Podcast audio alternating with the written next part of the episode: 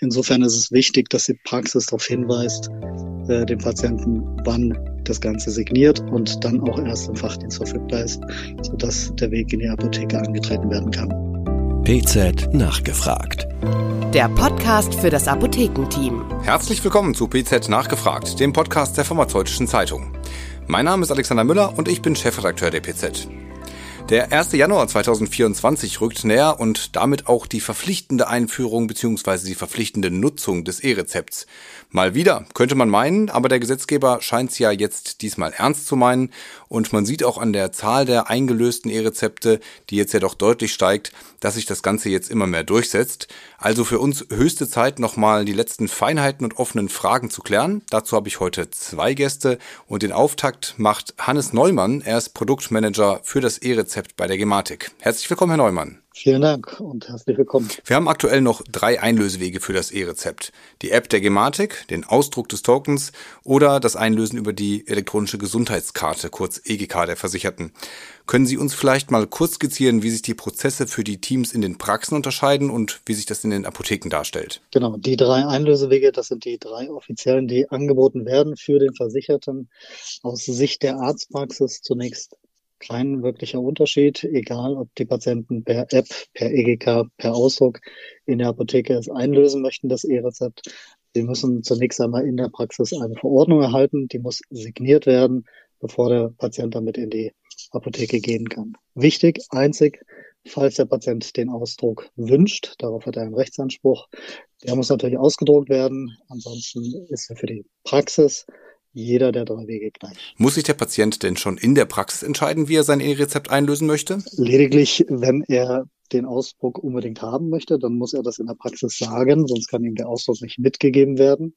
Ansonsten interessiert die Praxis eigentlich nicht, wie der Patient das dann tatsächlich am Ende einlöst, über welchen Weg macht keinen Unterschied für die Praxis und der Patient kann sich auch noch überlegen auf dem Weg in die Apotheke, ob er jetzt vielleicht doch die App herausnimmt äh, und äh, seine Rezepte digital verwaltet oder vielleicht schon vorab an die Apotheke senden möchte oder doch mit der EGK, dem heute gängigen Weg, in die Apotheke direkt geht. Weil das E-Rezept ja schon auf dem Fachdienst liegt und sozusagen in der Apotheke nur abgerufen wird. Wenn der Patient jetzt in die Apotheke kommt und mit dem Ausdruck sein E-Rezept einlösen möchte, könnte die Apotheke also auch sagen, lass uns doch mal das EGK-Verfahren ausprobieren und dann praktisch die Karte stecken und so das E-Rezept abrufen, richtig? Genau. Viele, äh, die schon anfangs bei der Testphase dabei waren, kennen diesen Ausdruck, weil das die Variante war, die am häufigsten verwendet wurde. Seit Sommer diesen Jahres ist jetzt EGK-Verfahren am Start und wir merken, dass es mehr und mehr genutzt wird, zum überwiegenden Teil genutzt wird und deswegen ist es durchaus sehr gut, wenn die Apotheke die Patienten anspricht und ihnen sagt, es geht auch ohne Ausdruck. Es geht einfach nur mit Stecken der Karte. Jetzt ist der Patient mit seinem E-Rezept in der Apotheke. Dort wird aber festgestellt, dass auf der Verordnung noch etwas geändert werden muss. Steilpassfrage. Muss der Patient zwingend zurück in die Arztpraxis? Das kommt immer auf den Einzelfall an. Also zunächst sollte die Apotheke natürlich überlegen und prüfen, ob sich das Rezept nicht heilen lässt äh, oder mit Genanpassungsmöglichkeiten eigenständig in der Apotheke bearbeiten lässt. Aber falls doch tatsächlich die Praxis die Verordnung neu ausstellen muss, also wenn tatsächlich eine richtige Änderung an der Verordnung erforderlich ist, dann äh, kann die Apotheke Kontakt mit der Praxis suchen und äh, die Praxis bitten, das E-Rezept neu auszustellen für äh, den Patienten. Durch erneutes Stecken der elektronischen Gesundheitskarte ist dann der Abruf in der Apotheke möglich, ohne dass der Patient extra in die Praxis zurückgeht. Stecken der Karte, Sie haben es angesprochen, da kann man vielleicht noch mal kurz die Info einfügen, dass keine PIN-Eingabe notwendig ist. Da gab es ja auch das eine oder andere Missverständnis drum. Ganz wichtig, das Rezept ist weder auf der Karte gespeichert, noch braucht es eine PIN-Eingabe. Was kann denn die Apotheke auf dem E-Rezept ändern? Die Rahmenbedingungen, die vertraglichen, haben sich mit dem E-Rezept eigentlich nicht wesentlich geändert. Es sind die gleichen Änderungsmöglichkeiten vorhanden, die in der Abrechnungsvereinbarung auch für das Muster 16 schon gelten. Insofern ist es natürlich eine Änderung für die Apothekenmitarbeiter, dass das physische Rezept nicht mehr bedruckt wird mit den Abgabeinformationen, aber das Hinterlegen in den Datensätzen im System passiert und passiert im Grunde mit den gleichen Inhalten. Ein Problem, das jetzt in der Praxis öfter auftritt und von Apotheken geschildert wird, ist, dass der Patient schlicht und einfach vor seinem E-Rezept in der Apotheke äh, ankommt, weil die Praxis bzw. der Arzt oder die Ärztin das E-Rezept noch nicht signiert hat. Was dann? Das ist ein ganz wichtiger Hinweis, den die Praxen benötigen, die Arztpraxen. Das Signieren der Rezepte muss entweder im Behandlungsgespräch, wenn der Patient anwesend ist in der Praxis, sofort passieren. Dafür empfiehlt sich die Komfortsignatur in den Arztpraxen, die den ganzen Tag über freigeschaltet werden sollte, äh, zum Signieren.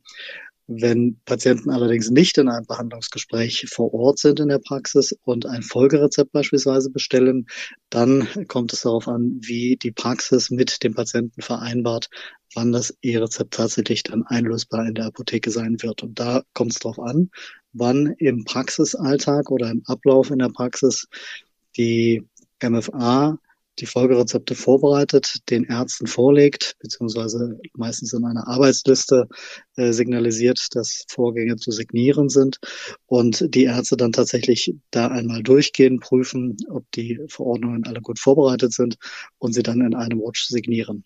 Das mag von Praxis zu Praxis unterschiedlich gehandhabt werden. Einige machen das einmal am Tag, manche machen das zweimal im, am Tag, durch diese Listen durchzugehen, vergleichbar mit den Unterschriftsmappen, die den Ärzten heute ja auch vorgelegt werden mit Folgerezeptbestellungen.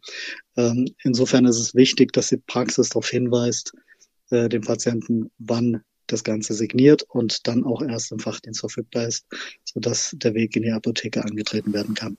dann haben wir noch die Frage zu klären, was denn mit Privatversicherten ist, die ja keine elektronische Gesundheitskarte in dem Sinne haben.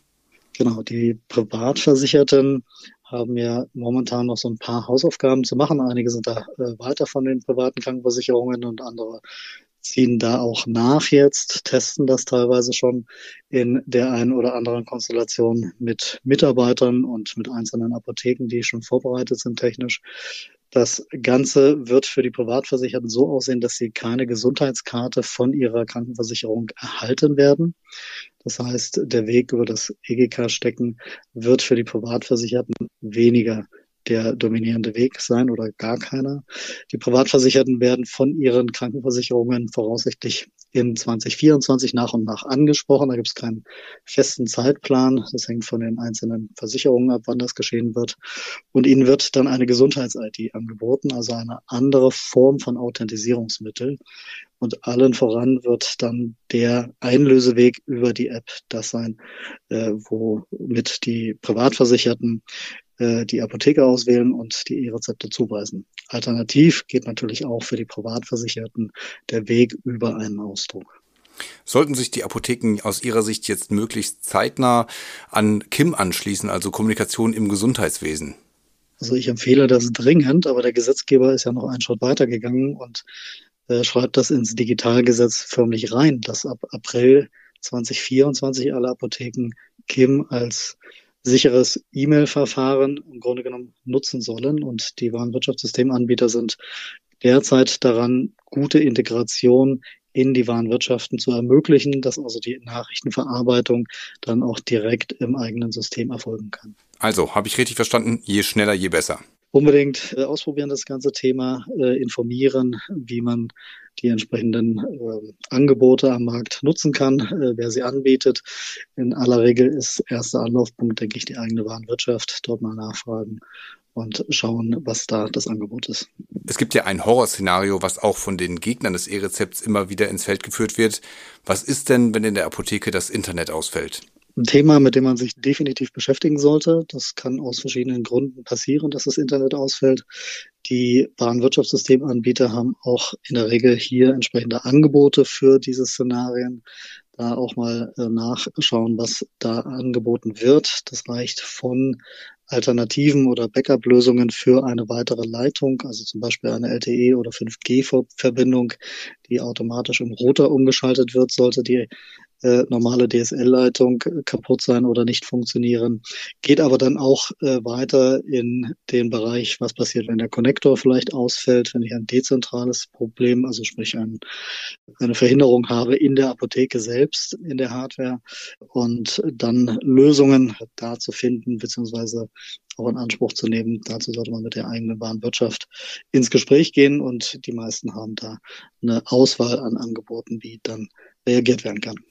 Was sind denn die Fragen, die Sie bei der Gematik gerade von Anwendern am meisten erreichen, was das E-Rezept angeht? Also das ganze Thema Heimversorgung ist eines, das momentan sehr aktiv und viel hinterfragt wird. Die Verpflichtung der Ärzte ab Januar bedeutet ja auch die Versorgung der Heimpatienten und hier wird viel gefragt, wie sieht's denn aus, äh, gerade in diesem Setup, wo viele Rezepte an das Pflegeheim äh, gehen und auch heimversorgende Apotheken einzubinden sind. Das ist derzeit das häufigst gefragte Thema. Hannes Neumann von der Gematik, herzlichen Dank für das Gespräch. Ich danke Ihnen. Als zweiten Gesprächspartner habe ich jetzt noch jemanden aus der Praxis. Apotheker Ralf König kennt den Alltag aus der Offizin, ist aber auch Vorsitzender des Vereins E-Rezept-Enthusiasten, der, wie der Name schon sagt, sich seit Gründung für die schnelle und gute Einführung des E-Rezepts einsetzt. Ja, Ralf, als E-Rezept-Enthusiast, wie groß nimmst du denn im Markt allgemein die Vorfreude auf den 1. Januar 24 wahr? Ja, sehr unterschiedlich natürlich, mit wem man spricht. Ich habe natürlich Verständnis für all die, die in der Praxis sagen, wir haben immer was anderes zu tun, um uns äh, als um uns neue ähm, Einlösewege von einem E-Rezept oder Rezept zu kümmern. Nichtsdestoweniger gibt es auch da viele, die enthusiastisch dabei sind, sowohl auf Arztseite als auch auf Apothekenseite. Aber äh, wie gesagt, auch Verständnis für all diejenigen, die sagen, Mensch, wir kämpfen jetzt hier gerade mit ganz anderen Dingen, gerade im Apothekenbereich. Mhm. Jetzt ist das E-Rezept ja schon eingeführt. Es wird auch äh, steigend eingelöst, haben wir ja mit Hannes Neumann gerade auch schon besprochen. Ähm, diese Scharfschaltung ist erstmal noch ohne Sanktionierung zum Jahreswechsel. Erwartest du denn überhaupt, dass sich groß was ändert im neuen Jahr sofort? Nachdem wir eine derartige Steigerung jetzt schon sehen, nehme ich schon noch eine Zunahme an, aber keine die irgendjemand überlasten sollte. Denn wir haben jetzt schon 35 Prozent der Ärzte oder Arztpraxen, die E-Rezepte ausstellen. Das wird noch weiter ansteigen, sicherlich die nächsten zwei Wochen. Und wenn wir dann mit 50 Prozent im Januar starten, dann ist es nur noch ein kleiner Schritt von jetzt aus gesehen. Wir haben jetzt schon 400.000 E-Rezepte in der Spitze am Tag. Also ich glaube, das ist jetzt alles handelbar, was uns dann ab Januar erwartet. Und die Sanktionierung ist wahrscheinlich auch gar nicht mehr notwendig. Ja gut, die kommt dann ja irgendwann erst ähm, mit dem Digitalgesetz im ersten Quartal. Ähm, jetzt ist, die Apotheke hängt ja trotzdem hinter der Praxis. Und da gibt es natürlich super aktive Ärzte. Gerade bei euch im Verein sind ja auch einige äh, engagiert, die schon 100% E-Rezepte nur noch ausstellen und auch schon seit einiger Zeit. Gibt dabei auch die anderen, die da sehr skeptisch sind, gerade in der Ärzteschaft.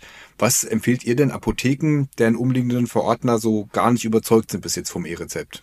Also ganz wichtig die Kommunikation. Das ist das Allerbeste das als Chance zu nutzen, wie auch Corona, um mit der Arztpraxis echt in eine gute Kommunikation zu kommen und gemeinsam die Hürden, die es am Anfang häufig gibt bei den PVS-Systemen, zu klären. Es gibt immer wieder, wo ja darüber auch berichtet wurde, dass Ärzte zu selten signieren und es zu Schwierigkeiten kommt, dass Ärzte nicht auf Wunsch den Ausdruck mitgeben, dass in der Heimversorgung Herausforderungen gibt. Und es lässt sich wirklich am besten klären, wenn man miteinander spricht. Und das ist eigentlich der Weg, den man gehen sollte. Gibt es darüber hinaus gerade noch Stolpersteine? Einige hast du gerade schon angerissen. Kannst du das vielleicht noch ein bisschen konkretisieren? Ja, natürlich ist es schwierig, wenn der Arzt jetzt sagt, okay, ich mache jetzt äh, EGK nur noch und ähm, stellt dem Heimpatienten einfach die Rezepte auf EGK aus und ihr sollt schauen, wie er rankommt. Das geht einfach nicht. Es gibt den gesetzlichen Anspruch auf den Ausdruck, den der Versicherte hat. Und nachdem ähm, das Heimverfahren noch nicht geklärt ist, wie das in allerletzter Form wirklich läuft, weil über KIM, übers Heim ist natürlich schwierig, wenn das Heim selber nicht Teil der TI ist dann ähm, hilft hier nur die, ähm, die Aufnahme des Kontakts auch und die Klärung, dass ähm, ja hier ein Ausdruck erfolgen soll. Ich kann hier vielleicht auch einen Tipp geben. Wenn es vor Ort wirklich Ärzte gibt, die gar nicht mit sich reden lassen, dann kann ich nur empfehlen, nehmt mit eurer KV vor Ort auch Kontakt auf. Jetzt kann man sagen, mein Gott, das ist nicht die Aufgabe der Apotheke, aber es erleichtert euch wirklich viel, auch mit der KV vor Ort zu sprechen, weil die ihre Ärzte dann auch darauf hinweisen, ähm, wie der richtige Ablauf sein sollte. Die haben auch Interesse daran, dass es gut läuft. Das ist nur noch so ein Tipp, wenn gar nichts anderes geht. Ähm, in Bayern haben wir da einen sehr guten Draht zu denen, auch in anderen Bundesländern. Also das kann ich noch so als Tipp mitgeben. Alles klar, nehmen wir gerne nochmal mit. Äh, mit Stolpersteinen meinte ich auch so ein bisschen Blick auf technische Probleme. Wir nehmen jetzt heute am 12. Dezember auf, so viel zur Transparenz. Und gerade heute berichten äh, mir mehrere Apotheken von Komplettausfällen, können gar keine E-Rezepte einlösen. Kennst du die Ursachen? Das ist, die Aussage trifft auf die EGK zu, weil das Versichertendatenmanagement bei irgendeinem der Providers spackt im Moment. Das darf definitiv nicht passieren. Das sind Sachen, die, da sind wir uns alle einig, dass sowas nicht vorkommen darf ab nächsten Jahr. Jedenfalls nicht auf Strecke und Dauer. Wir sind in einem Umstellungsprozess, da hat, glaube ich, auch jeder Verständnis. Deswegen wäre es eben auch so wichtig, dass die Ärzte zu Beginn auch die Ausdrucke mitgeben würden, weil mit dem Ausdruck könnte man das im Moment einlösen. Es geht im Moment tatsächlich um die Anbieter oder um einzelne Anbieter, die versicherten Datenmanagement anbieten. Und das ist eben das, was geschieht, wenn ich die Karte in der Apotheke stecke okay, das ist jetzt eine Konstellation, in der es passiert, aber es ist ja natürlich nicht auszuschließen, dass es auch auf anderen Wegen mal hakt. Glaubst du denn, dass uns das noch öfter passieren wird, gerade Anfang kommenden Jahres mit größeren Ausfällen, wenn dann doch hart aufs E-Rezept umgestellt wird? Ich glaube, es werden keine größeren Ausfälle sein als jetzt. Last wird sicherlich nicht das Problem sein, sondern wir kennen es alle, wenn irgendeiner in der Kette irgendwo ein Update einspielt und dann in einer Konstellation, das kann auch immer sein, eine Konstellation mit einem speziellen Connector, mit einem speziellen ähm, Warenwirtschaftsprogramm oder PVS, dass es in der Konstellation ähm, ein Problem geben kann. Und äh, da gehe ich davon aus, dass die Szenarien dann so durchgespielt sind, dass uns das nicht blüht. Also wir leben in Deutschland, das muss man dazu immer sagen. Aber ich habe doch die Hoffnung, dass dieses Land irgendwas auch noch auf die Kette kriegt. Wir drücken die Daumen. Vielleicht noch einen praktischen Tipp. Was würdest du oder auch ihr vielleicht als Enthusiasten den Apotheken empfehlen? Wie viele Lesegeräte braucht man als Apotheke? Ja, auf jeden Fall äh, nachschauen, wie viel äh, Packungen ich abrechne über die über GKV. Und je nachdem stehen mir ja bis insgesamt, glaube ich, zu sechs Geräten zu. Und die sollte ich mir auf jeden Fall anfordern, weil die werden bezahlt. Das ist schon mal das eine. Und ich sollte auf jedem Handverkaufstisch auf jeden Fall ein Kartenlesegerät haben. Ähm, Wenn es uns schon bezahlt wird, dann sollten wir die auch in Anspruch nehmen, um hier keinen Stau in der Apotheke zu erzeugen. Wir hatten es gerade schon kurz angerissen. Die ähm, nächste Lösung, die es noch geben soll, die ist jetzt bei der Gematik per Gesellschafterbeschluss auch durchgewinkt worden quasi. Die NFC-Lösung, also dass man praktisch mit dem NFC-fähigen äh, Smartphone und seiner NFC-fähigen EGK das E-Rezept auch einlösen kann, ohne äh, die Apotheke zu betreten. Was haltet ihr denn als Enthusiasten von dieser Lösung? Ja, dass es einen digitalen Weg für ein E-Rezept braucht, um es von einem E-Rezept, von einem elektronischen Rezept zum digitalen Rezept zu machen, ist ganz klar. Der Weg muss kommen. Wir werden sehen, wie schnell er kommt und was für zusätzliche Identifikatoren dafür notwendig sind. Das muss man sehen, weil die EGK ohne PIN wurde ja so freigegeben, weil wir uns im geschützten Rahmen in der Apotheke bewegen. Das werden wir also sehen. Was ist jetzt bei dem äh, NFC-Verfahren notwendig? Aber da wird es kommen und es muss auch ein voll digitaler Weg kommen.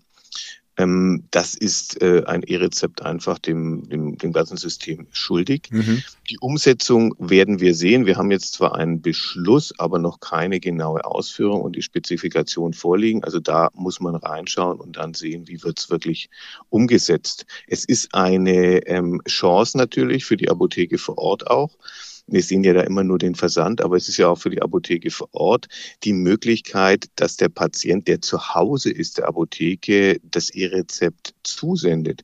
Wir haben ja gerade beim E-Rezept die Herausforderung, der Patient ruft beim Arzt an und dann ruft er die Apotheke an und sagt, jetzt habe ich ein Rezept, liefert es mir mal. Das ist aus der Praxis ein ganz normaler Weg und jetzt weiß die Apotheke natürlich nicht, was wurde verordnet. Mhm. Und da ist dieser Weg etwas, was auch für die Apotheke vor Ort ein dringend notwendiges Szenario jetzt dann abdeckt. Also ein Anwendungsfall, den die Apotheke vor Ort äh, auch für sich auf jeden Fall nutzen sollte, sagst du.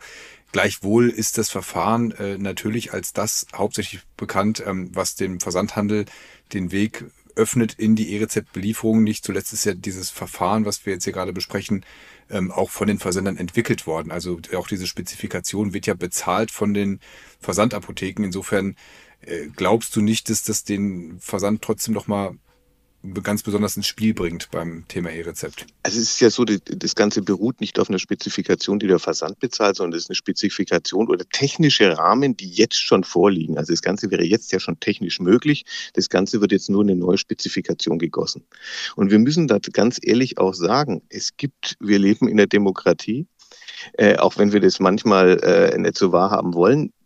Wenn wir keinen Versandhandel wollen, dann muss es dort den legislativen Weg gegen Versandhandel geben. Der Versandhandel ist in Deutschland eine zugelassene ähm, Struktur, um Arzneimittel zu beliefern. Es gibt da einen gesetzlichen Rahmen dafür und der ist erlaubt.